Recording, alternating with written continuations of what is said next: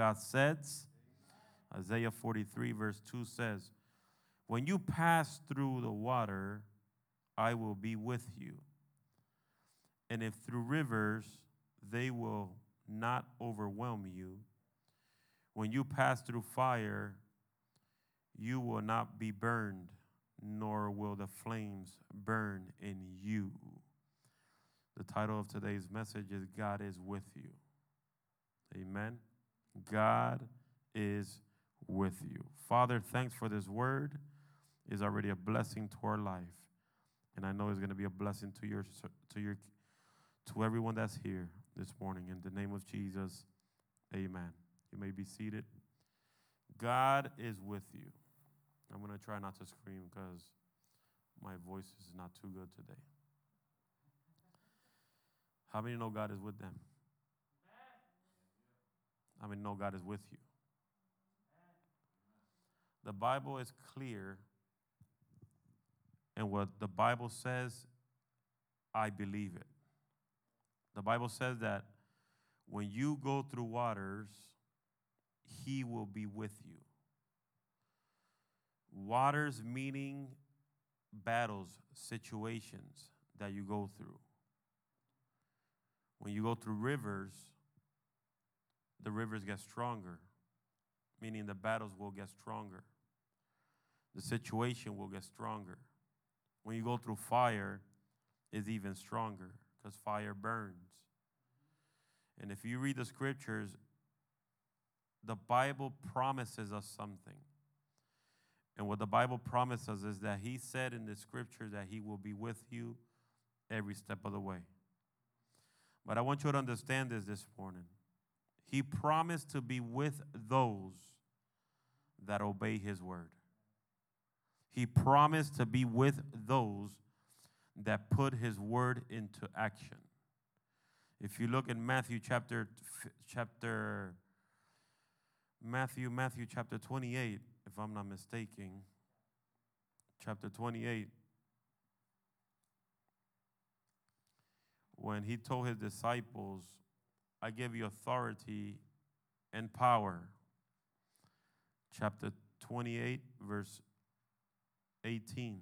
Jesus came near and said to them, All authority has been given to me in heaven and in earth.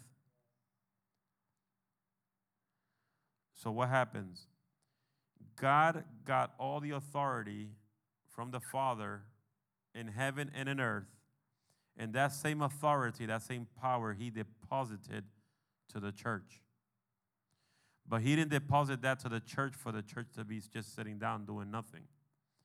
He deposited that authority and that power to the church so the church can understand that He wants us to move in action and to leave our comfort zone. Because there's a lot of people in comfort zone. So what, that, that when the Bible says, go therefore, make disciples, He is telling us, get out of our comfort zone and start spreading the news of the gospel of Jesus Christ. So what does verse 20 says? Teaching them to observe everything I have commanded you.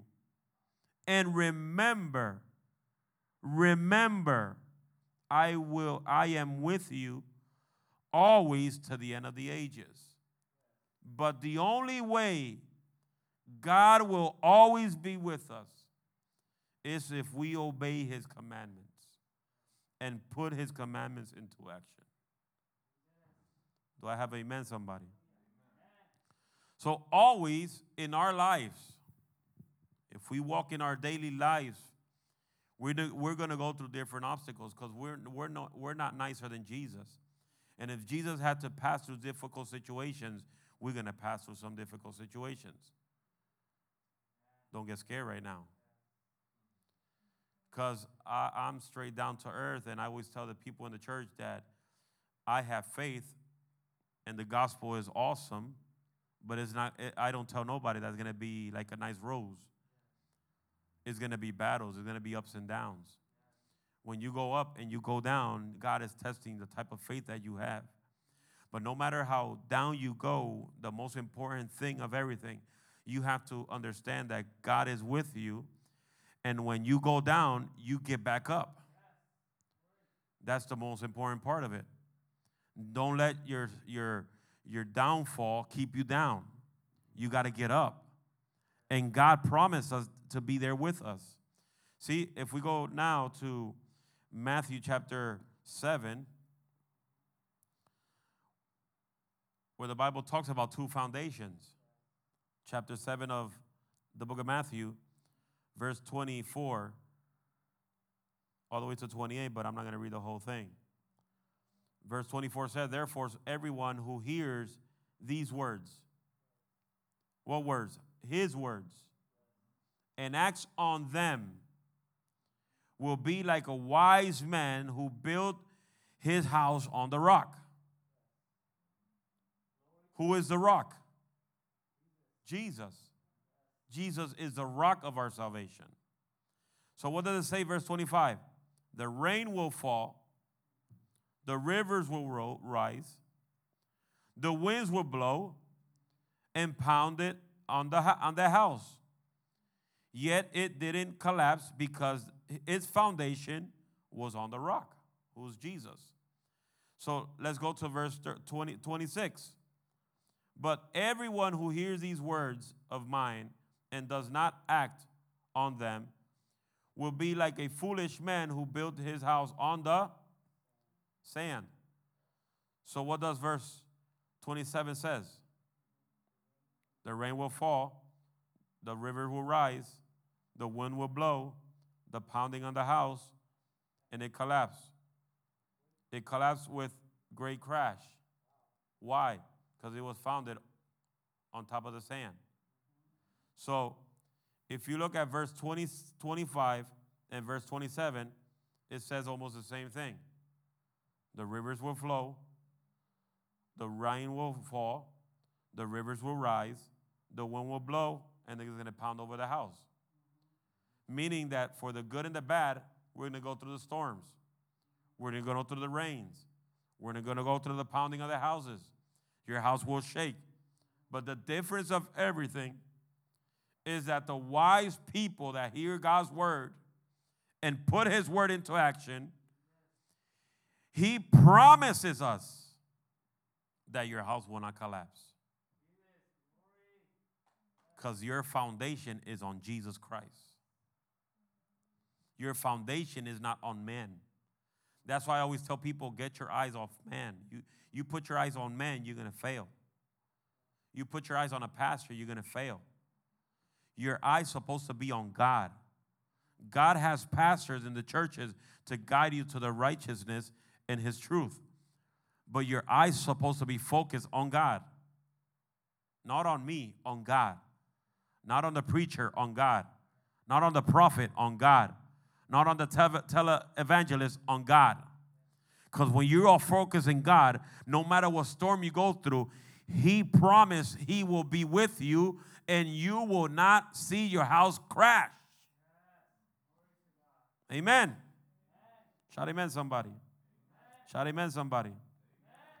That's why it's very important for you to understand that the main point of your victory in Jesus Christ, and I will say this till I die, or God calls me to heaven. The victory to all your circumstances is living a life of prayer. You could come to church every day. You could come to church once a week. You could come to church three times a week. But if you don't have a personal relationship with God and you separate time to seek God and pray, your victories are going to be hold. God does not hold victories, we hold them. God does not hold blessings, we hold them. So he promises to be with us, but he wants us to know he wants us to have a relationship with him. And if we go to Genesis chapter 37, I spoke about this a couple times. The story of Joseph since the beginning of his life, there was a word. If you look, uh, if you read the story of Joseph, in many of his chapters, of his story, you hear these words God is with you. You read the whole chapter 37, 38, 39, 40, 41, 42. You will see in a lot of those verses that says God telling Joseph, I am with you. And you know what's going through a battle for over 15 years? Starting a battle from your house, your brothers rising up against you, envying what you got. God blesses you with a great job. There's brothers in our household that envy what you have. They probably don't say it, but they do. I remember when I bought a when I bought my first brand new car in 2005. I bought a minivan my wife, my wife has. A lot of people started talking, gossiping about me. Oh, he got a brand new car, now he thinks he's all that. God has gave me blessings. And the main thing of everything that for about 20 years, I've been depending on only God without no circular job.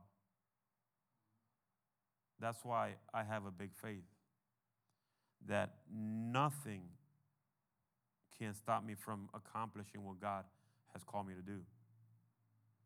20 years traveling up and down, over 800,000 miles in United Airlines, going from city to city, nation by nation, preaching the gospel of Jesus Christ, depending only on God, preaching sometimes with fever, high, uh, uh, sick, with no voice, hardly to preach. But God has given me the strength to overcome everything. Because the Bible says, no weapon forming against us will prosper. No weapon. No matter what rises up against you, no matter what battle you go through, remember, Isaiah says, no weapon forming against us will prosper. God's angel will always protect you. My God, thank you, Jesus.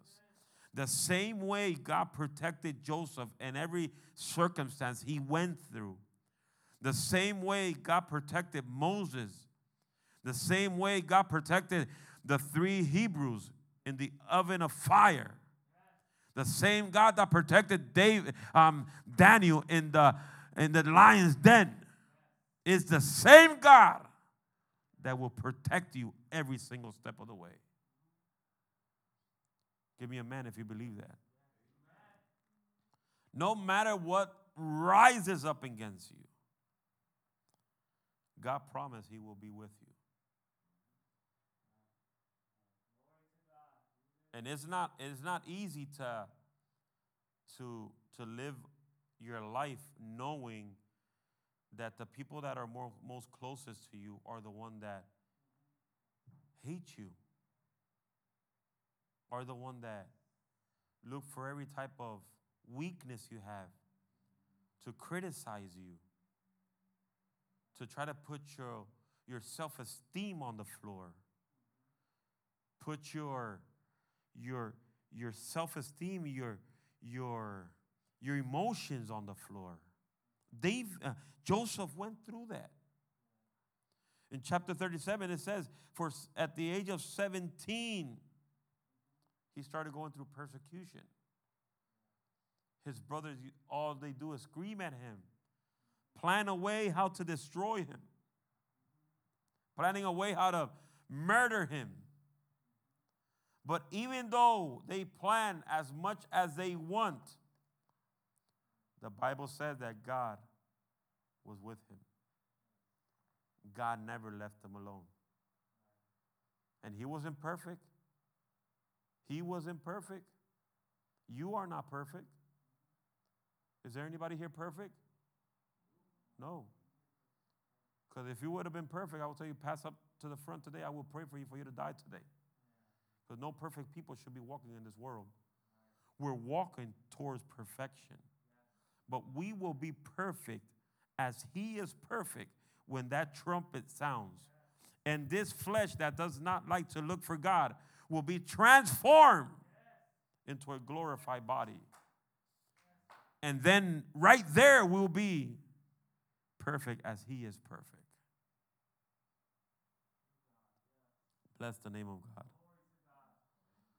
So Joseph went through a lot of persecution. We're going to go through persecution. You hear everybody talking these days, oh, there's a per- persecutions rising up already. They're raising up, rising up against the church. The church been under persecution for more than a century already. More. Since the church been founded, we've been through persecution. Jesus went through persecution for us. The Bible says he gave his own life. They didn't kill him. He gave his life. He gave his life in sacrifice for us. For all one, two, three, four, five people that are here today. People say, Oh, the pastor, you don't get mad because nobody came. I don't get mad. Because the Bible says where there's two or three gathered, he is here. So I don't care if the church is full or not. Because there's three or four people here that came to receive a word from God. He gave his own life. It's not like people say, no, they murdered him. He didn't get murdered. He gave his own life. And in that cross, he took the sins of the whole entire nation, entire world. He put on his own body the sins of the people.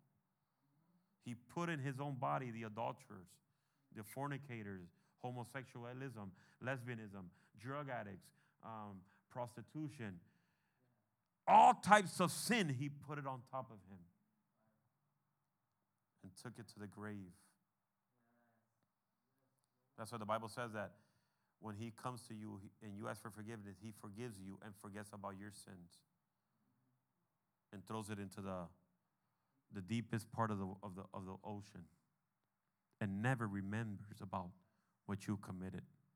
So imagine if he forgiven you because he is with you, if he forgiven everything you went through, every type of sin you went through, he have forgiven you. Nobody have the right to bring up to you life what you were in the past.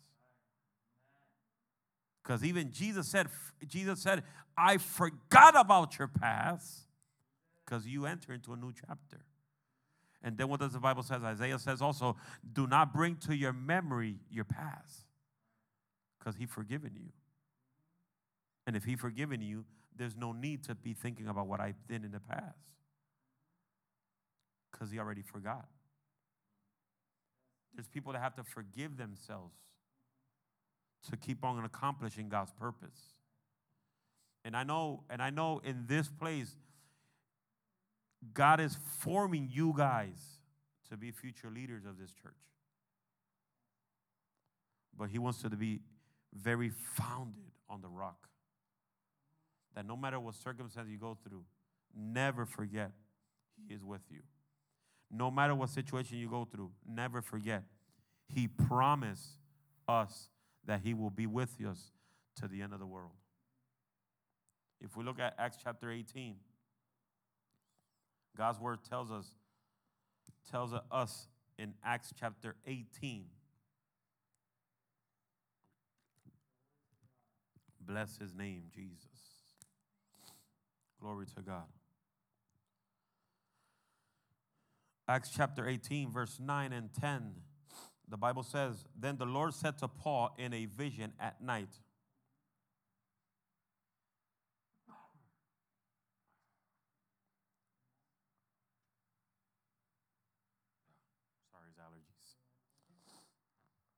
Do not be afraid, but speak and do not be silent, because I am with you, and no one will lay a hand on you to do you harm, because I have many people in this city.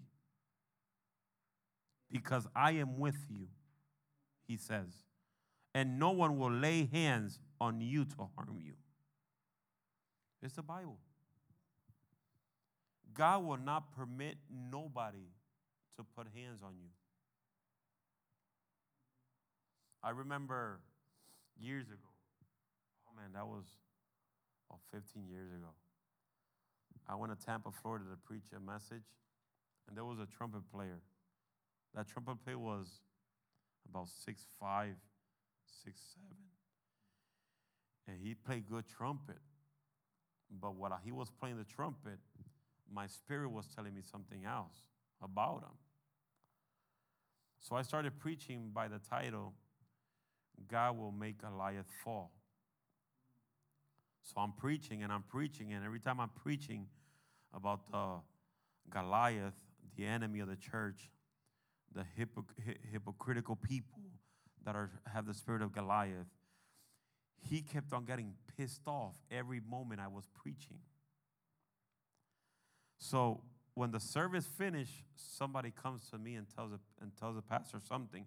Pastor comes to me and tells me, "Don't go outside," because a trumpet player that was playing trumpet, he's so pissed off. He said he's waiting for you in the corner of the building to kick your butt. I said, "Oh yeah, that's good." Why is he like that? I don't know. He's possessed. So you having a trumpet player possessed playing?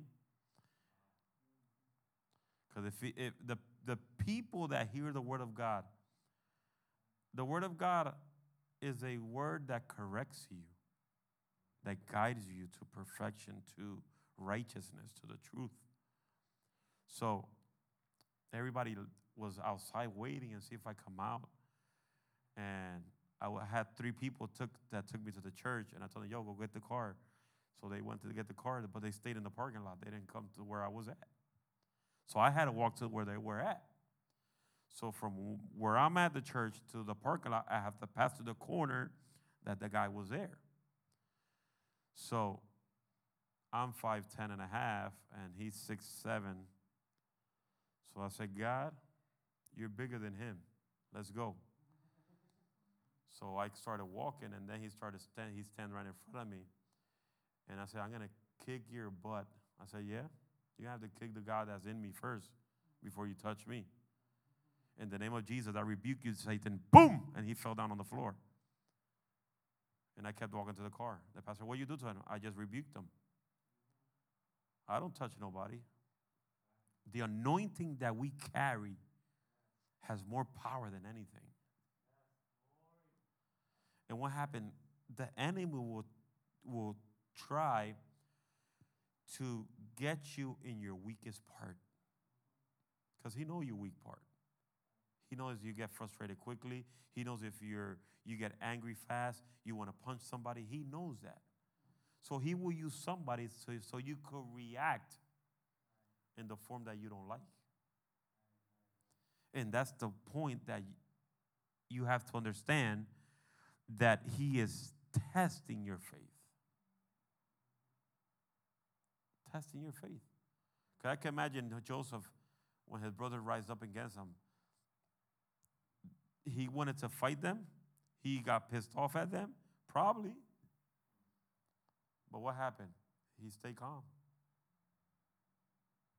He went through every obstacle that he went through to glorify his God because he knew what was the God that he served. And you have to understand the God that we serve, that he will never, ever leave you alone. If you serve him in righteousness, if you look for him in righteousness, if you are serving him in spirit and truth, no matter what weaknesses you have, he will be with you every step of the way. He will never leave you alone. Say it loud. He will never leave you alone. I'm going to say it louder. Oh, but Pastor, they hurt me. He will never leave you alone. Oh, but Pastor, they're talking bad about me. He will never leave you alone. And I conclude with this verse Isaiah chapter 41, if I'm not mistaken. Isaiah 41, verse 10. It says, Do not fear I am with you. Do not be afraid, for I am your God. I will strengthen you. I will help you. I will hold on to you my, with my righteous right hand. That he will guide you every step of the way. The Bible says he will not give you a battle that you cannot conquer. And even though the battle gets harder or stronger, the Bible says he will grab you by the right hand and take you to the end. Meaning he will never leave you alone in the midst of any obstacle. I read that verse one more time. Do not fear, because fear is something that's rising up in this world. You hear the news, all you hear is fear. The virus, fear. Everybody's fearing. Everybody's scared.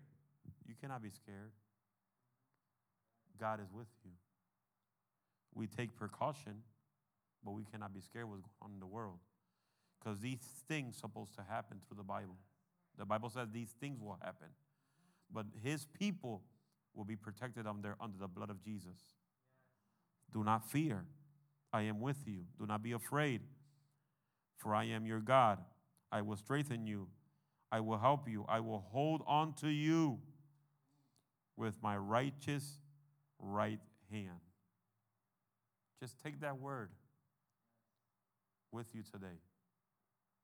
When you walk everywhere, you go everywhere, you work, your job, always remember that we don't see him, but he is there.